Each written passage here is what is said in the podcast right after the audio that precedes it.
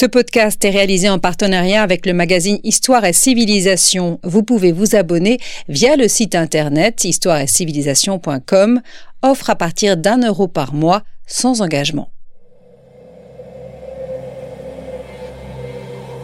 Grands entretiens.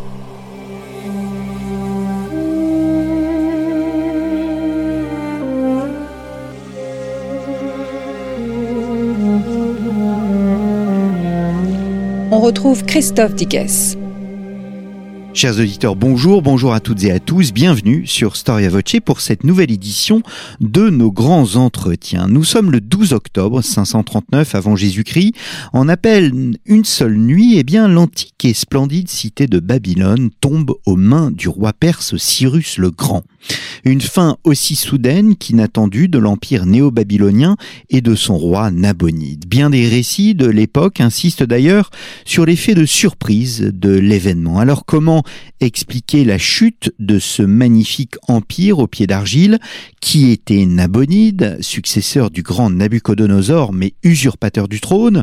Quelle était la situation intérieure et militaire de ce grand empire néo-babylonien, comment expliquer au fond la soudaineté de cette chute? Eh bien aujourd'hui, Storia Voce vous propose de partir à la découverte de tablettes cunéiformes afin de mieux saisir un des événements qui bouleversa l'Orient tout entier, la chute de Babylone, et c'est ce que nous allons voir avec Francis Johannes. Francis Johannes, bonjour. Bonjour. Merci d'avoir répondu à notre invitation. Vous êtes professeur émérite d'histoire ancienne à l'université Paris 1 et vous venez de publier euh, aux éditions Talendier La chute de Babylone, 12 octobre 539 avant Jésus-Christ, donc en sous-titre, un ouvrage, je l'ai dit, paru chez Talendier. Vous aviez aussi euh, co-édité La Mésopotamie, un ouvrage absolument euh, magistral, euh, coécrit avec Bertrand Lafont, Aline Tenu et euh, Philippe Clancier, paru chez, chez Belin, La Mésopotamie de Gilgamesh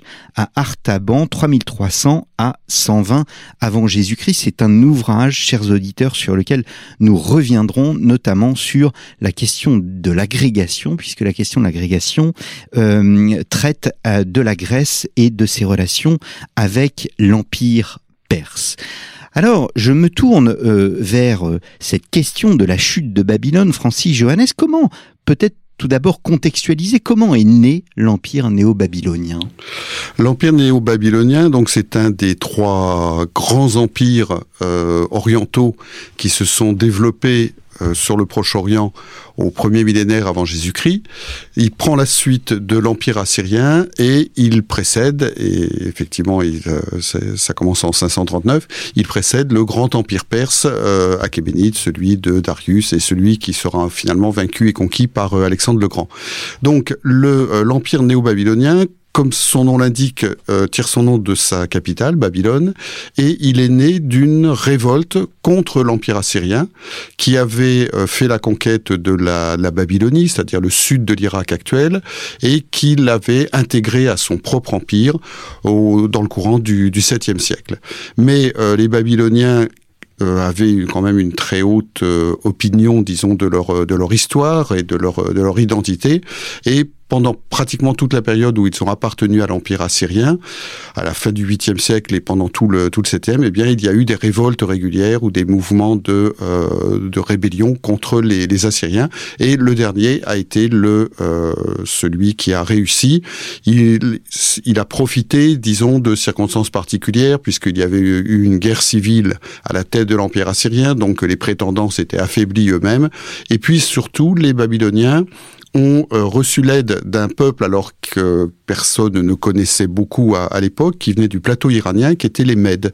Et les Mèdes étaient des cavaliers euh, particulièrement mobiles et particulièrement redoutables. Et c'est donc l'alliance des Mèdes et des Babyloniens qui a mis fin à l'empire assyrien. Et à partir de ce moment-là, les euh, Babyloniens ont en quelque sorte, se sont en quelque sorte considérés comme les héritiers des Assyriens et ont repris la plus grande partie de, leur empire.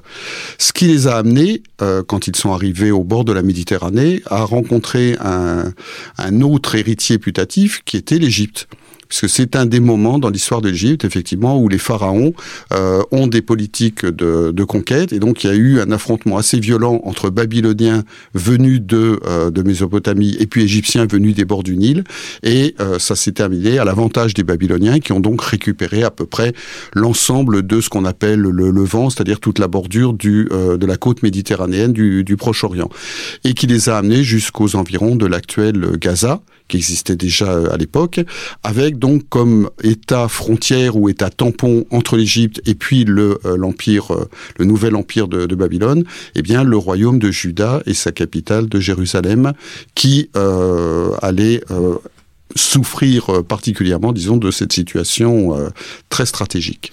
C'est un empire né de la violence et qui se maintient par la violence, c'est ce qui le différencie de son prédécesseur, l'Empire assyrien? Euh, Alors, en général, on, on insiste beaucoup euh, euh, plutôt sur la, la, propre violence des Assyriens qui ont inventé une méthode de, de conquête particulièrement brutale, euh, qui n'est peut-être pas finalement euh, très différente de ceux qui les ont précédés et de ceux qui les ont suivis, mais les Assyriens ont eu le malheur pour eux-mêmes de euh, raconter ce qu'ils faisaient et surtout de le, euh, de le décrire sur des stèles sculptées qui décoraient leur palais. Donc ils se sont fait une réputation, depuis qu'on a redécouvert cet empire assyrien, une réputation euh, assez, euh, assez négative, mais il est certain que les Babyloniens ont repris à peu près les mêmes méthodes, c'est-à-dire des, euh, des campagnes militaires euh, suivies de euh, du versement d'un tribut de la part des euh, des gens qui sont ainsi euh, conquis, qui sont intégrés euh, dans l'empire, qui reçoivent normalement la protection du de leur suzerain, mais à condition effectivement qu'ils continuent à verser le, le, tribut. Et si jamais il y a des, des contestations, eh bien en général c'est réglé de, de façon assez brutale et on le constate très bien en particulier avec les campagnes enfin ce que l'on sait des campagnes de Nabucodonosor tout, particulièrement. Mmh. Vous, vous soulignez qu'il y a une sorte de, de double impératif un peu contradictoire. D'un côté, au fond, l'Empire euh, constitue une zone d'exploitation, mais cette zone d'exploitation est au profit euh, d'un unique acteur qu'est Babylone. C'est ce qui caractérise effectivement l'empire babylonien par rapport à l'empire assyrien qui l'a précédé. L'empire assyrien, il est tout à fait intéressant. Euh, d'abord, il a duré plus longtemps, euh, puisqu'il commence au 9e siècle à peu près, enfin à se, à se, mettre en place. Et les Assyriens ont petit à petit de, découvert que pouvait être un, une structure impériale, enfin, et euh, à la fin de, de leur, euh, de, de, leur existence, vers les années 650-620, eh bien, euh, ils avaient vraiment essayé de solidifier solidifier ou, solidariser leur empire avec une, une politique justement qui euh, qui essayait de mettre en valeur toutes les toutes les composantes de cet empire. Alors que avec Babylone, on revient à un système beaucoup plus euh, simple de rapport centre-périphérie, c'est-à-dire que pour les Babyloniens, le plus important c'est euh, la ville de Babylone et puis les territoires alentours, donc la, ce qu'on appelle la, la Babylonie ou la basse Mésopotamie, c'est-à-dire en gros actuellement la région entre Bagdad et puis le golfe Persique. Euh, donc c'est elle qui est au centre de l'empire et c'est elle qui bénéficie, disons, de toutes les ressources et euh, le, euh, la, la, périphérie, donc toutes les terres conquises et reprises aux, aux Assyriens, eh bien sert à entretenir cette euh, ce centre et à lui permettre justement de euh, se restaurer puis surtout de se développer. Hum. Alors nous avons cité Nabucodonosor, il fait partie d'une dynastie, la dynastie de Nabopolassar. Or, euh, l'empereur qui euh, chute en 539, il s'agit de Nabonide. Or, Nabonide ne fait pas partie de cette dynastie, de la dynastie de Nabopolassar. C'est un usurpateur? Alors pour ce que l'on en sait, il semble bien que oui, et euh, d'ailleurs c'est ce qu'il dit lui-même dans ses dans ses propres euh, inscriptions en expliquant qu'il est euh, le fils de personne, comme comme il dit, que l'idée de royauté n'était pas dans son esprit, donc il n'a pas cherché la for, forcément à être roi, et que on est venu en quelque sorte lui demander après que le le roi précédent ait été assassiné, de lui demander de d'assurer la, royauté sur sur Babylone. Donc il a il est monté sur le trône, mais il a toujours il s'est toujours demandé quelle était sa légitimité. Donc il a particulièrement cherché, alors par tous les moyens que possèdent à cette époque-là les gens de Mésopotamie, à s'assurer que euh, le monde des, des, dieux était en particulier d'accord mmh. avec sa euh, cette prise de pouvoir. Mmh. On, on, va revenir hein, sur cette légitimité, mais peut-être avant, est-ce qu'on sait, est-ce qu'on a des éléments sur ses origines? Est-ce que on sait que cette, si cette usurpation est le fruit d'une révolte populaire ou au contraire d'une révolution de palais? Ah non, c'est vraiment un complot de de palais qui s'est fait à l'intérieur du palais de Babylone. Le, euh, le roi précédent, donc qui était le gendre de Nabucodonosor, qui est connu sous le nom de Nériglissar. Alors tous ces noms, Nabucodonosor, Nériglissar, Nabopolassar, ce sont ceux que euh, nous a transmis la Bible. Donc on les utilise sous leur forme biblique. Euh, je ne vous cite pas la, la, forme babylonienne qui est un peu plus compliquée, mais ça permet de les identifier plus, plus, plus rapidement.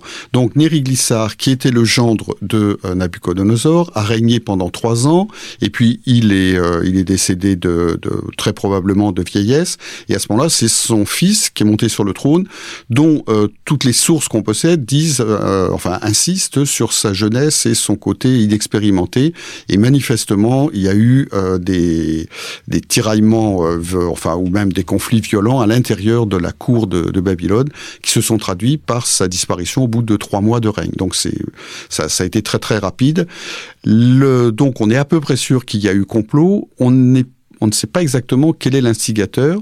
Et euh, le, spécialiste euh, américain, enfin canadien plus exactement, de Nabonide, qui est le professeur en Toronto actuellement et qui a fait euh, Paul-Alain Beaulieu, qui a fait sa, thèse il y a maintenant un certain temps sur, sur Nabonide, a proposé comme hypothèse, qui est tout à fait probable, que le chef donc de ce de ce complot ait été le fils de Nabonide, qui s'appelait alors en babylonien Bel Char Utsu ce qui veut dire euh, ô belle, c'est-à-dire le, grand dieu de, Babylone, protège le roi, et qui est un nom en général que prennent les fonctionnaires et qui assure de leur fidélité au souverain. Bon, sa façon de protéger le roi n'a pas été euh, forcément très euh, celle qu'on attendait, mais il est connu aussi surtout sous la forme lui aussi biblique de son nom, c'est-à-dire Balthazar hmm. ou Belshazzar, enfin selon les selon les, sourses. Et Belshazzar, donc ou Balthazar, semble avoir été l'instigateur du complot et euh, en prévision d'ailleurs, enfin pour son propre intérêt, mais étant donné manifestement qu'il n'était pas de la famille de Nabucodonosor, euh, il a proposé euh, que le trône soit euh, occupé par son père, euh, qui était déjà assez âgé à l'époque, et en se disant que la, loi naturelle ferait que ça lui permettrait à lui d'arriver sur le, trône de façon légitime en tant que fils là du roi du roi régnant, sans avoir à, disputer avec les autres les autres conjurés. Hmm. Namodide était un homme lettré? On pense que oui, parce que là encore dans ses inscriptions, euh, il insiste beaucoup sur le fait qu'il a une connaissance quand même assez euh, assez approfondie de l'histoire de la Mésopotamie. Il connaît les, les grands rois des, des siècles, voire même des millénaires précédents. Euh, D'autre part, il euh, connaît aussi les méthodes des de divination utilisées. Il est capable de les de les interpréter, et ça l'a amené d'ailleurs à souvent à un conflit euh, assez assez violent avec les vrais spécialistes de la de la religion et de la culture euh, mésopotamienne. Et ça explique sans doute pourquoi euh, par rapport à ce règne on est une littérature polémique justement qui a critiqué Nabonide qui est assez exceptionnelle dans la, très longue histoire littéraire du, du Proche-Orient. C'est très rare qu'on ait des, des écrits aussi critiques envers les rois les rois régnants. Nabonide est sans doute celui qui a concentré sur lui justement le plus d'opposition. Et manifestement parce qu'il y avait un, conflit de compétences entre lui et, euh, et puis ce, ce cercle des, des lettrés. Et alors, il est l'un des rares euh, rois également à euh, avoir eu un accès direct aux dieux, pourrait-on dire, par le truchement de, euh, de rêves. Donc il raconte à plusieurs reprises que les, les dieux lui sont apparus en rêve et alors l'ont assuré de sa légitimité ou bien lui ont ordonné de procéder à telle ou telle action, en particulier bon par rapport à sa à sa fille dont il a fait la grande prêtresse du dieu de la lune à un certain moment de au début de son règne. Mmh. Alors pour pour être empereur, il faut être aussi chef militaire. C'était un grand chef militaire? Ça, c'est euh, effectivement le, le, côté, disons, euh, le plus délicat euh, de, dans la recherche sur, sur, Nabonide. On sait très peu de choses de lui avant son, son arrivée sur le trône, et euh, c'est en allant pêcher dans la littérature des tablettes cunéiformes de cette époque, qui, qui est particulièrement abondante, qu'on a repéré plusieurs attestations d'un perso personnage nommé Nabonide, qui semble avoir exercé effectivement des fonctions euh, militaires à la cour de Nabucodonosor et dont on pense qu'il euh, s'agit du, euh, du même.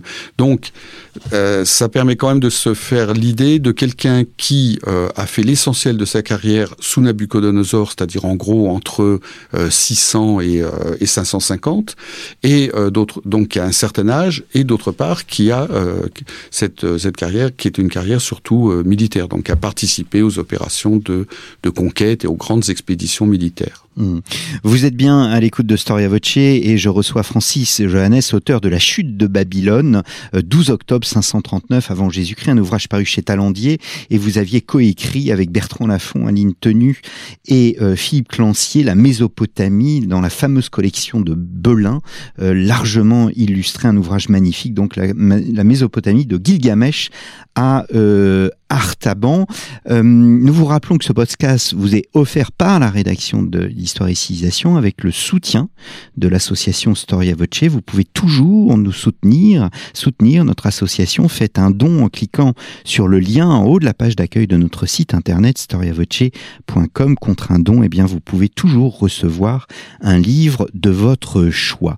Francis Johannes, que signifie être roi babylonien. En vous lisant, on voit naturellement que les questions propres aux empires, comme la défense militaire, sont euh, importantes, mais la place du culte est aussi très importante. Il faut assurer sa légitimité autant devant les hommes que devant les dieux.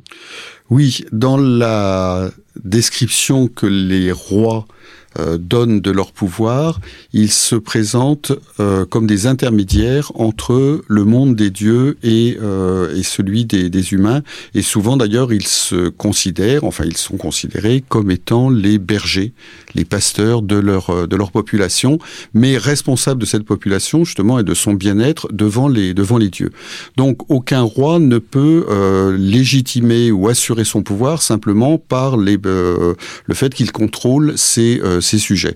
Il doit recevoir euh, l'appui des dieux et évidemment pour cela il doit leur rendre un culte qui est le plus euh, prestigieux et le plus hmm. abondant possible puisque on est dans un système parfaitement euh, polythéiste avec des statuts de divinité où l'on considère que, enfin que où l'on considère oui que les, les dieux s'incarnent véritablement et à qui on assure dans tous les temples de Babylonie un entretien très matériel. Enfin on les on les habille, on les nourrit tous les jours et donc tout cela euh, génère une énorme euh, dépense de, euh, de ressources. Et plus le roi, évidemment, est généreux avec les dieux, plus ceux-ci lui assurent leur, leur pouvoir. Vous expliquez bien que les temples babyloniens, ce ne sont pas nos temples à nous, où on accueille des personnes, ce sont des temples bien, bien particuliers. En quoi ils se distinguent de nos propres temples? Euh, par le fait que ce, un temple babylonien, c'est avant tout la résidence de la divinité. Donc, euh, c'est un endroit qui n'est pas du tout prévu pour des rassemblements de, de public ou de, de fidèles. Euh, c'est un lieu qui doit rester le plus pur possible parce que le, les dieux, effectivement, vivent dans un monde qui est euh, d'une pureté euh, totale.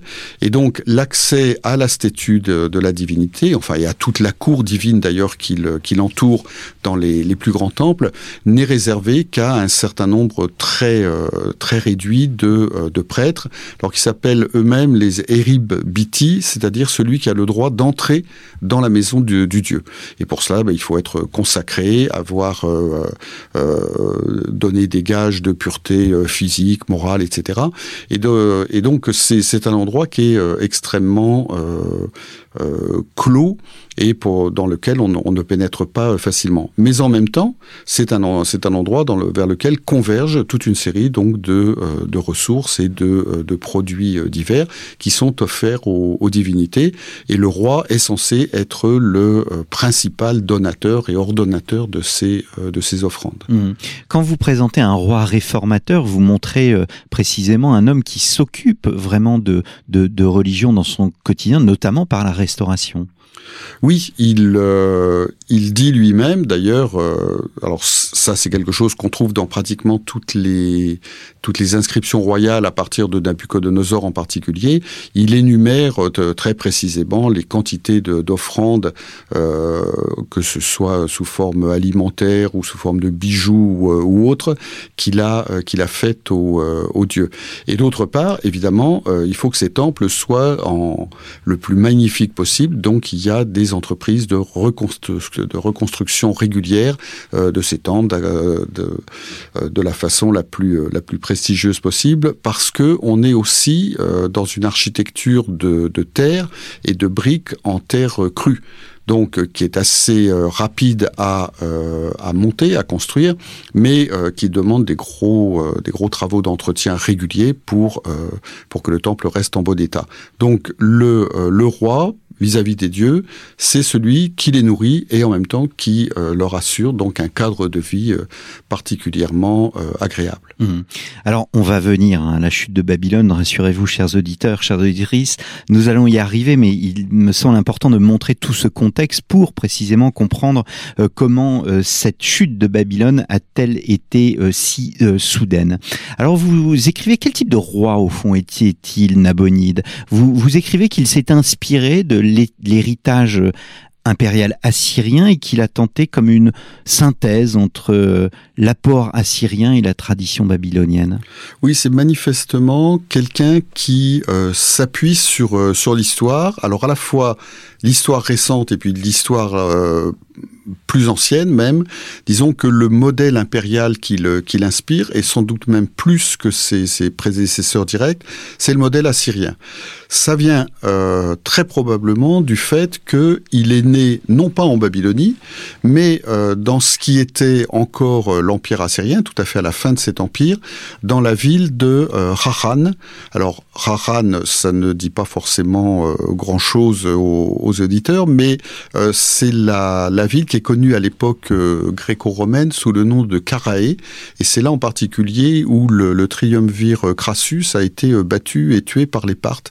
Donc c'est dans ce qu'on appelle la haute Mésopotamie, et c'est actuellement juste à la frontière, enfin dans euh, presque à la frontière entre la Turquie et, le, et la Syrie. Hein. C'est euh, c'est en Turquie près de la ville actuelle de, euh, Urfa. Donc Nabonide est né là, dans ce qui était encore la partie occidentale de l'empire assyrien, et il a été, on aura l'occasion d'en parler, très influencé par sa mère, manifestement, qui était originaire de, de Rahan elle-même, et qui avait vécu euh, à la cour assyrienne avant de vivre à la cour de, de Babylone. Donc il y a un héritage spirituel ou culturel euh, assyrien chez Nabonide qu'il a, euh, auquel il fait référence, enfin, et qu'il a essayé de euh, d'utiliser en tant que roi de, de, Babylone. Et puis par ailleurs, en tant que euh, roi lettré euh, lui-même, eh bien, il connaît donc l'histoire. Il sait que euh, très longtemps avant lui a régné un roi prestigieux de Babylone qui s'appelait Amourabi, et que même encore avant, euh, euh, on, on, a le, la connaissance donc d'un grand empereur qui, a, qui, est, qui est devenu le modèle, pourrait-on dire, de conquérant pour tous les, les souverains mésopotamiens suivants, qui est Sargon d'Akkad. Hmm. Vous parlez même d'un roi archéologue. Oui, euh, alors ça, ça, ça a fait sa, célébrité parce que il explique que quand il procède à des restaurations, donc il ne s'agit pas de reconstruire en plus forcément en plus grand un, temple, mais il faut le reconstruire absolument à l'identique parce que les dieux sont des euh, sont des personnes euh, ou des personnalités particulièrement conservatrices en, en, Mésopotamie et donc il faut surtout pas changer quoi que ce soit à leur à leur mode de vie ou à leur cadre de vie. Et donc ça amène Nabonide à chercher toujours toujours, quand il fait une restauration, à retrouver le plan d'origine. Et euh, pour retrouver le plan d'origine, bah, souvent il faut creuser, et quelquefois creuser même assez profond. C'est ce que font d'ailleurs les, euh, archéologues euh, modernes. C'est ce qu'ont fait en particulier les, archéologues allemands qui ont creusé à, Babylone et qui ont dû dégager des dizaines de mètres de, de déblais. Et donc Nabonide fait creuser ses, ses ouvriers, note les différents niveaux qu'il qu'il traverse, parle des statues que l'on découvre au milieu de ces, de ces anciens euh, niveaux, des inscriptions éventuellement, alors qu'ils sont en, dans une forme ancienne de cunéiforme, donc il a besoin d'experts en, euh, en, écriture ancienne pour les identifier. Donc il fait un vrai, un vrai travail de redécouverte euh, de l'histoire et de l'archéologie de, de tous ces, ces monuments. Mmh. Alors nous ne l'avons pas dit, mais c'est un règne qui dure 17 ans, 556 à 539, et sur ces 17 années, eh bien, il passe un temps absolument démesuré euh, euh, en péninsule arabique. Comment expliquer sa volonté d'investir la péninsule euh, arabique et pourquoi cette campagne dure-t-elle aussi longtemps? Alors, c'est le grand mystère de, de Nabonide, effectivement. Pourquoi quelqu'un qui est un roi de Babylone et qui, par ses obligations religieuses en particulier, doit être présent à Babylone pour participer chaque année à ce qu'on appelle la, fête, euh, la grande fête du Nouvel An, à euh, une cérémonie particulière dans le, le, temple du dieu principal de la ville, le, dieu Marduk, qui est en même temps le, roi des dieux babyloniens. Donc normalement, il doit être présent à, Babylone. Or, on constate donc que sur les 17 ans de son règne, Nabonide en a passé 10, c'est-à-dire quand même une partie non négligeable, euh, de façon continue, en plein cœur de la péninsule arabique. Et vraiment, euh, donc dans un endroit, une une, oasis qui existe toujours qui s'appelle euh, Taïma ou, ou Tema et qui est, qui est, vraiment très profondément à l'intérieur de, euh, de l'Arabie. Enfin, on y on n'y arrive pas euh, très très facilement et on n'en sert pas très facilement non plus. Donc c'est un ça c'est un mystère parce qu'il n'a pas vraiment expliqué pourquoi il est allé en, en, Arabie. Donc on a cherché plusieurs types d'explications. Il y a eu des explications de type religieux parce que l'une des facettes de Nabonide c'est qu'il est aussi un euh, un roi euh, avec des conceptions religieuses qui lui sont tout à fait euh, tout à fait particulières. Donc on s'est demandé s'il n'était pas allé chercher au cœur de, euh, de, la péninsule arabique eh bien une présence divine qui n'était pas forcément celle dont on était coutumier en, en, Babylonie. Il y a aussi des explications politiques, le fait que par cette conquête de la de l'Arabie, eh bien, il a agrandi considérablement l'empire euh, dans sa frontière euh, méridionale, alors que la, la péninsule arabique jusque-là était restée euh, très à l'écart de tout ce qui se passait au, au Proche-Orient. Et puis, il y a aussi des explications personnelles. Alors, on s'est demandé si en fait, ça n'était pas euh, son fils Belcharoutsour qui lui avait conseillé de se tenir un peu à l'écart en lui expliquant que lui-même était finalement mieux à même de gérer l'empire donc ça serait une façon de se débarrasser de, son père euh, sans, euh, sans le dire. Et puis il y a aussi des explications, actuellement c'est ce qu'on considère comme le plus probable, euh, des explications économiques, c'est-à-dire que Nabonide aurait parfaitement compris que l'Arabie était une source de, euh, revenus euh, particulièrement riches, hein, parce que c'est par là que passe eh tout le... tout le trafic venant de ce qu'on appelle l'Arabie heureuse, c'est-à-dire le Yémen actuel, donc les produits aromatiques, euh, mais également de l'or. Hein, L'Arabie, euh, à cette époque, produit de, de l'or. Et puis, semble-t-il, également une partie de commerce international qui vient par la mer Rouge et puis euh, peut-être aussi par l'océan Indien. Mmh. Est-ce que quelles sont les conséquences d'une telle campagne de ces dix années? Est-ce que cet éloignement crée comme un fossé entre lui et ses sujets et plus encore la cour et le palais? Alors, euh, on n'avait jamais vu un roi de Babylone rester aussi longtemps euh, éloigné de sa, de sa capitale. Donc, de ce que l'on peut reconstituer, euh, il y a eu une période de, de conquête euh, euh, violente de la part de par Nabonide de, de, euh, de cette région de, de l'Arabie. D'ailleurs, ceux qui critiquent son règne lui reprochent de cette conduite de façon euh, brutale, d'avoir égorgé la, une partie de la population, etc. Donc, il s'est installé là-bas et ensuite, eh bien, il s'est construit un, un, palais à, à Teima et il y a résidé donc pendant pendant dix ans.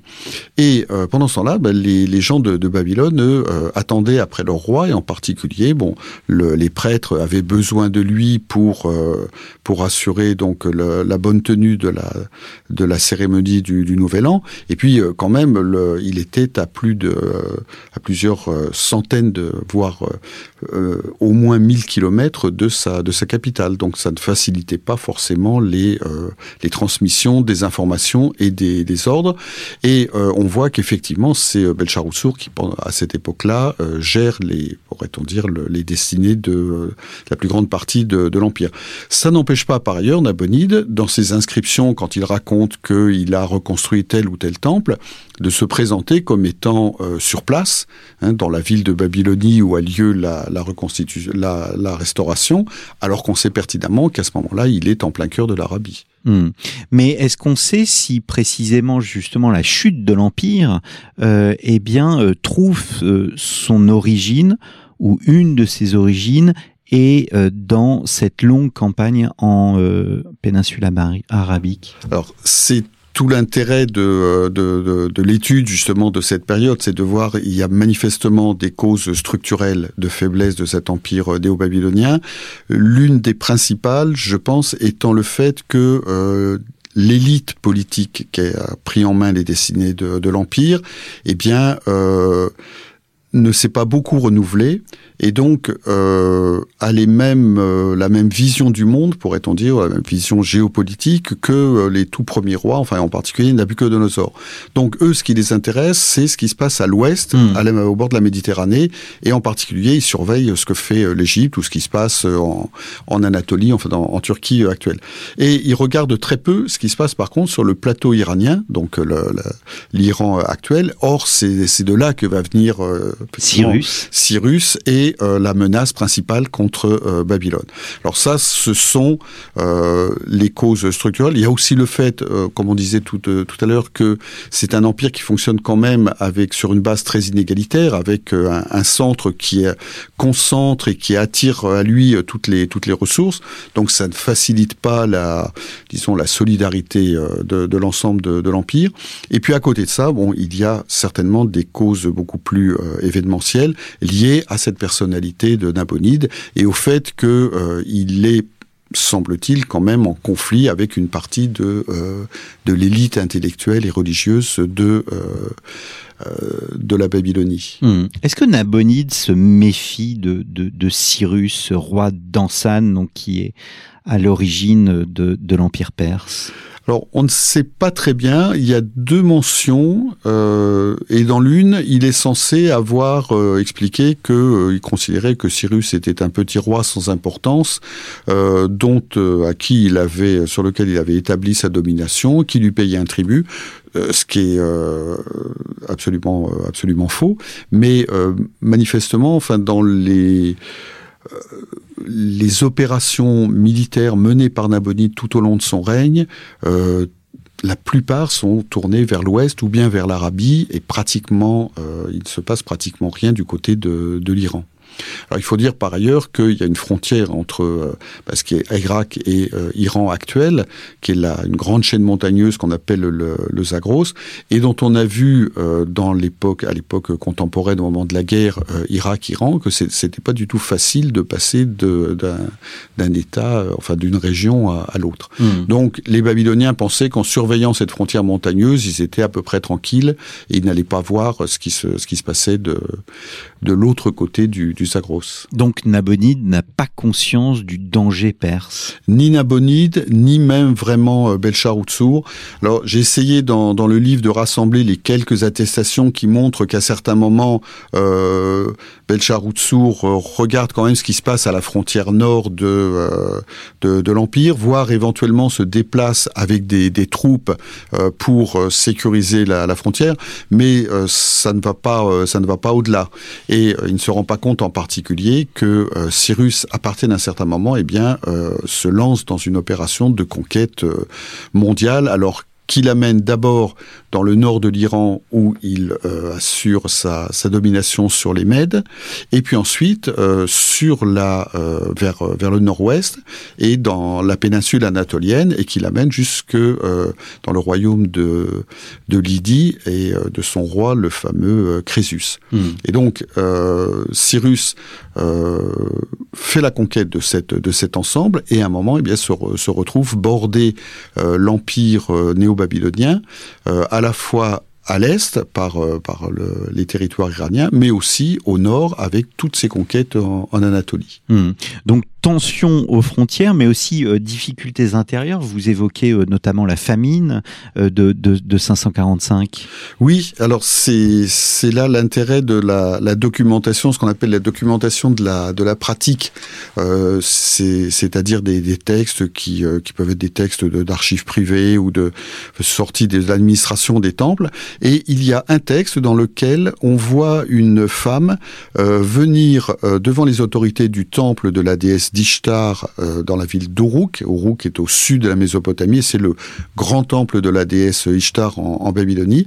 Et donc elle explique à ses autorités administratives que à cause de la famine, elle ne peut plus nourrir ses enfants et donc qu'elle en fait don à la déesse. Donc ils deviennent c'est ce qu'on appelle des oblats, c'est-à-dire des dépendants. Donc ils seront pris en charge par le temple, nourris euh, de façon régulière, mais en échange, euh, ils doivent euh, travailler pendant toute leur existence au service du, au service du temple. Et elle explique donc qu'elle est obligée de, se séparer de ses enfants parce que euh, à cause de la famine, elle n'a plus de, ressources. En plus, elle est veuve, donc euh, elle n'a plus aucun moyen de subvenir elle-même à ses, à ses besoins. Et c'est à cette occasion qu'on apprend donc qu'il y a une famine qui s'est développée dans le, dans le pays. Mmh.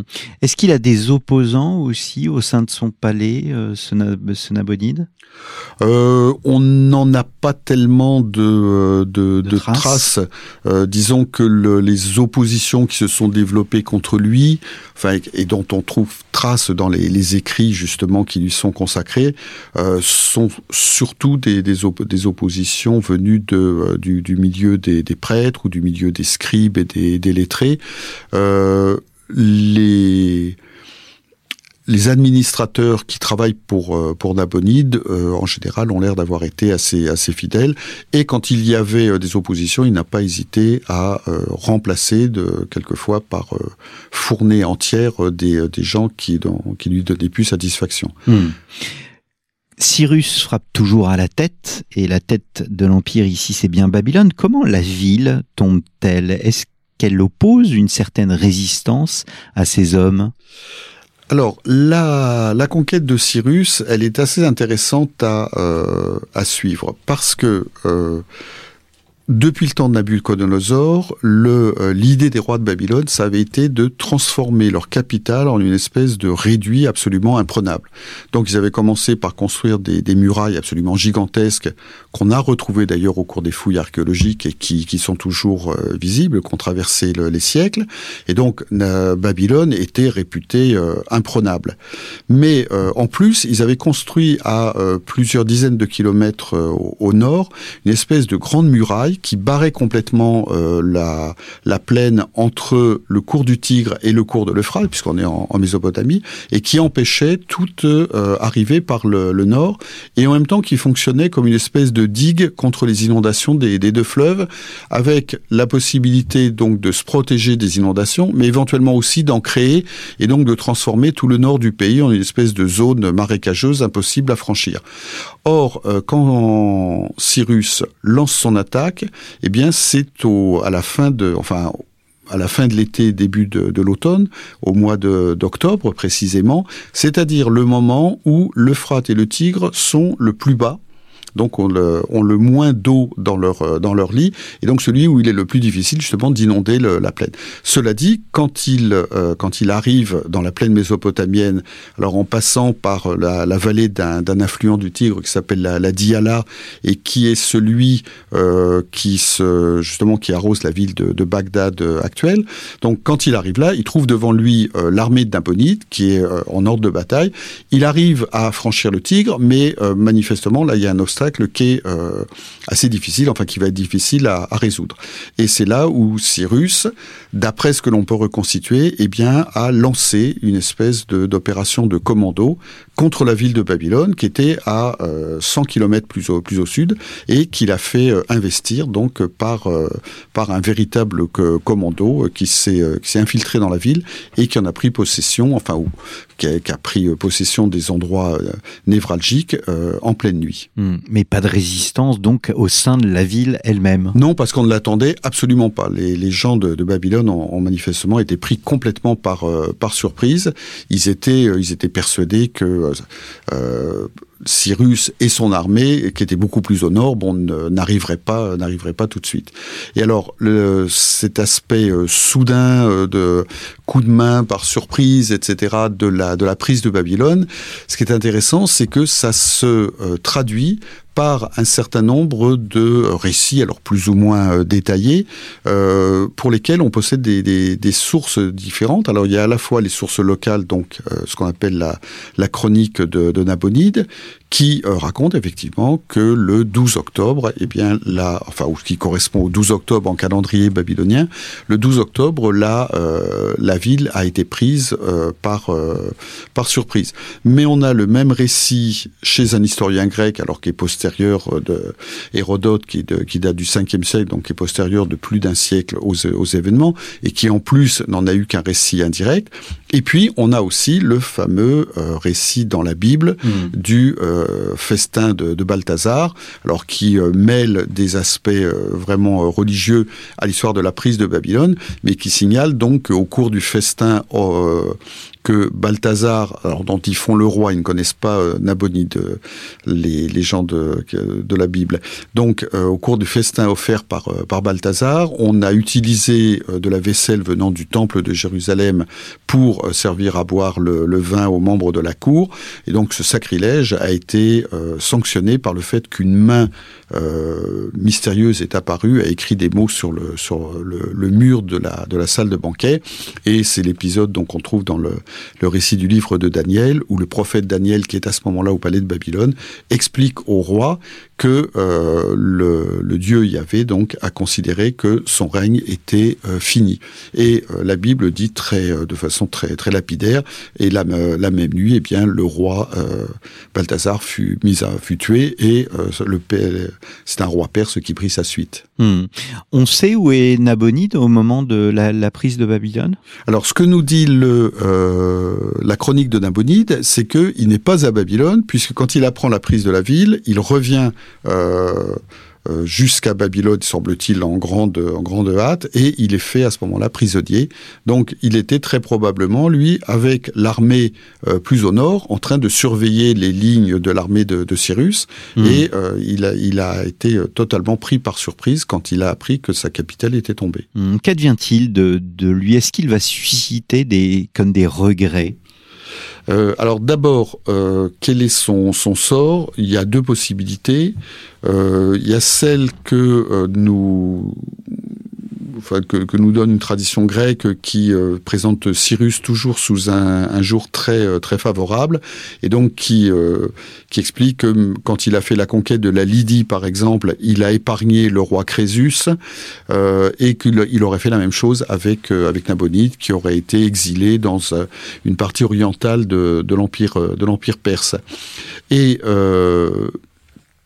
la le sort ensuite de, euh, de, de Nabonide, euh, plus probablement, c'est qu'il a disparu dans la, dans la prise de la, de la ville, enfin au moment où il est, où il est revenu, euh, on, puisqu'on n'en on en a plus aucune, on n'a plus aucune information sur, sur lui.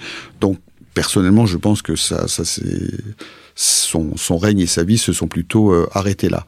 Et euh, ce qui est intéressant quand même, c'est de voir que euh, 20 ans ou 25 ans plus tard, quand il y a une révolte de la, de la Babylonie contre les rois perses, eh bien, apparaissent successivement deux, euh, deux rebelles qui euh, prennent le nom de Nabucodonosor, donc ils sont dans l'histoire euh, Nabucodonosor III et Nabucodonosor IV, même s'ils n'ont régné que quelques mois, et qui se prétendent être les fils de Nabonide, donc qui se rattachent quand même à euh, cette famille, donc qui prouve que le, le, roi Nabonide n'avait pas laissé hmm. un souvenir aussi aussi euh, catastrophique, catastrophique que qu'on pourrait le, enfin ou hmm. que le disent les les lettrés qui ensuite ont écrit son histoire. Alors fragilité structurelle de l'empire babylonien ou bien résultat de la politique de son dernier roi Nabonide? Euh, Je vais vous faire une réponse de, de, Normand. Je pense que c'est c'est un peu des c'est un peu des deux manifestement. Enfin, ce qui est certain, c'est que avec le déséquilibre qui était introduit entre la euh, la capitale et son environnement immédiat et puis le reste de l'empire.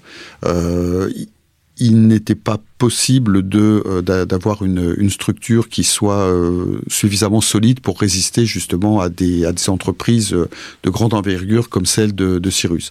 Ça avait déjà été le cas des Assyriens et pourtant les Assyriens avaient vraiment essayé de construire un empire. Donc il faudra attendre en fait l'empire perse pour que euh, pour avoir une véritable politique impériale, enfin et que cette structure dure plus plus longtemps, ce qui n'empêche pas euh, d'ailleurs l'empire perse lui-même de, s'écrouler en, en, quelques en quelques mois au moment de la conquête d'Alexandre. Hmm. Babylone ne meurt pas pour autant, bien évidemment. En revanche, le grand bouleversement, c'est qu'elle n'est plus la maîtresse de l'Orient. Voilà, cette date de 539, pendant très longtemps, ça a été considéré comme la fin, en gros, de euh, l'histoire de, la Mésopotamie, euh, parce que plus jamais il n'y aura dans ces structures impériales qui succèdent à, l'empire de, de, de, Nabonide, plus jamais Babylone ne jouera le, le rôle de, capitale. Les, les, capitales, ça va être ensuite bah, les, les, capitales de la Perse, Suse ou Persépolis, et puis, euh, lorsque euh, euh, Alexandre en aura fait la conquête, enfin ses successeurs s'installeront à Séleucie du Tigre, et puis ensuite dans l'ouest de l'Empire. Donc Babylone devient une ville qui reste une ville importante économiquement, culturellement, hmm. mais ça elle n'a plus de fonction impériale et il n'y a plus de résidence. Enfin, le roi ne réside plus, ne réside plus là-bas. Cela dit, il faut bien souligner quand même que on est en 539 et que la, euh, la civilisation mésopotamienne, pourrait-on dire, dure jusqu'à l'ère chrétienne, puisque la dernière euh, tablette cunéiforme datée, enfin que l'on puisse dater, parce que c'est une tablette astronomique euh, que l'on possède, date de 75 après Jésus-Christ, c'est-à-dire à, l'époque de l'empereur Trajan. Et on, là, on, voit donc que pendant six siècles encore, les, euh, les gens de, Babylone ont continué quand même à pratiquer, disons, leur euh, science ou leur religion encore pendant donc une certaine durée. Eh bien, merci beaucoup, euh, Francis Johannes, d'être venu à notre micro.